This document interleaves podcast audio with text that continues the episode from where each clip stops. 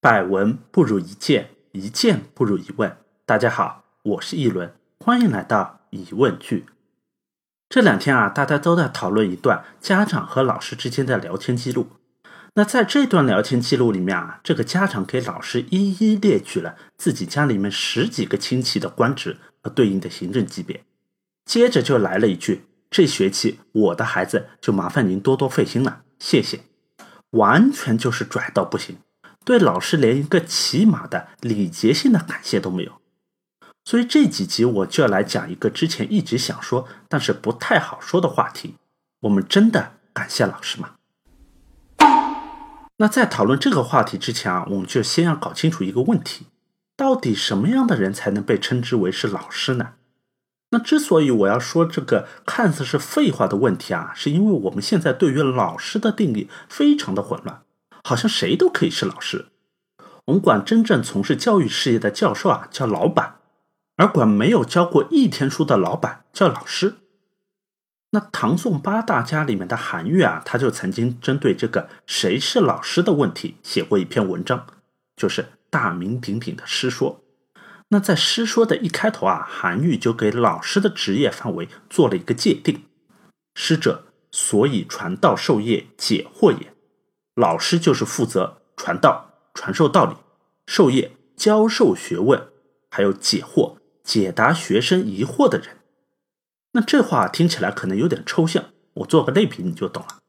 我们在看日剧的时候，不是经常会听到日本人管老师叫做“先生先生”的吗？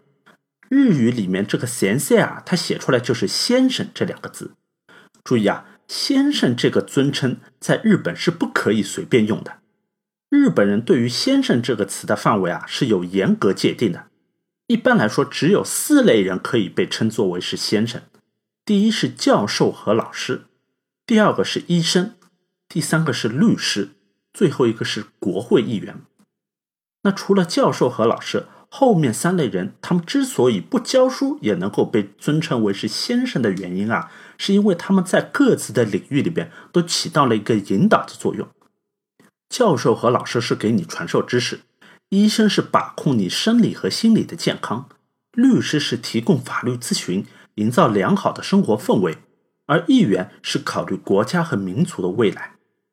那不仅是在日本，我们中国同样也有一位从来没有教过书。但是被国共两党共同尊称为是先生的人，谁呀？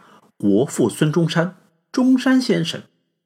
中山先生他的这个引导啊，不是针对于某个人的，而是针对于经历了两千多年封建王朝统治的全体中国人的。我们都知道啊，中山先生他领导了辛亥革命，推翻了清朝统治。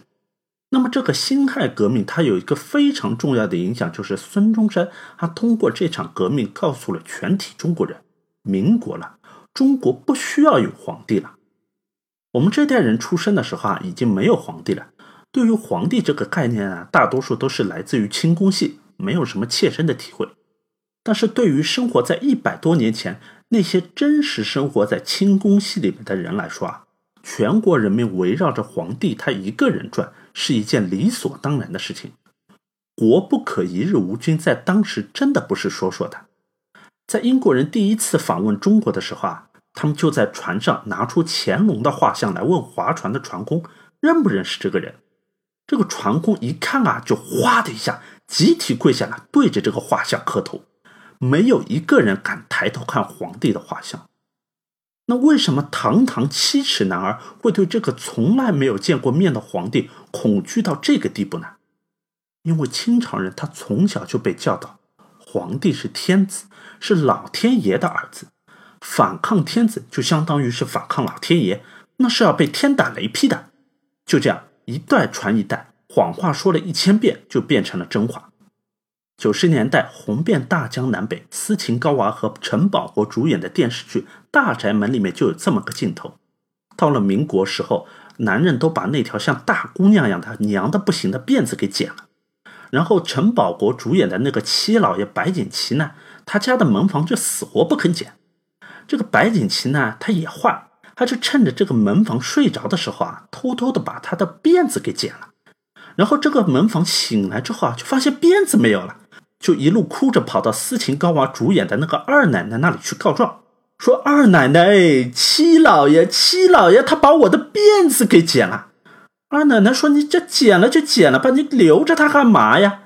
这门房就很气愤的说：“这辫子，这辫子是祖宗留下来的。”这二奶奶一听就笑了：“你祖宗才没有辫子呢！”确实啊，在清朝之前，汉人是不留辫子的。在汉人的传统观念里面，身体发肤受之父母，不敢毁伤。头发是父母留给你的，只可以修，不可以剪。长发飘飘梦中游才是王道啊！但是清朝的皇帝规定，男人一定要留辫子。一句话，留头不留发，留发不留头。你要想留住你的头，你就要把你前额的头发都给剃了梳辫子。如果你想要保持汉人的传统留长发，那么对不起，你的头就留不住了。那这条完全没道理的规定啊，在推行了几百年之后，人们就形成了像之前那个门房那样的认知。辫子是祖宗留下来的，是不可以剪的。一直到孙中山建立了民国，中国人才慢慢的接受了一个现实，这是中国人不仅不需要辫子，更不需要皇帝。没有皇帝，我们一样可以活。那有了这个引导，哪怕是孙中山他去世了之后，国民政府实际上控制的领地还只是广东省的一小部分。但是后面的革命人士就可以沿着他的引导，前赴后继的去开创一个新的时代。好了，今天的节目就到这里了。这集啊，我们讲了老师的定义，下节我们就来看看韩愈他为什么要写这篇诗，说唐朝人会不会去感谢他们的老师呢？对我米娜桑，Guten Appetit。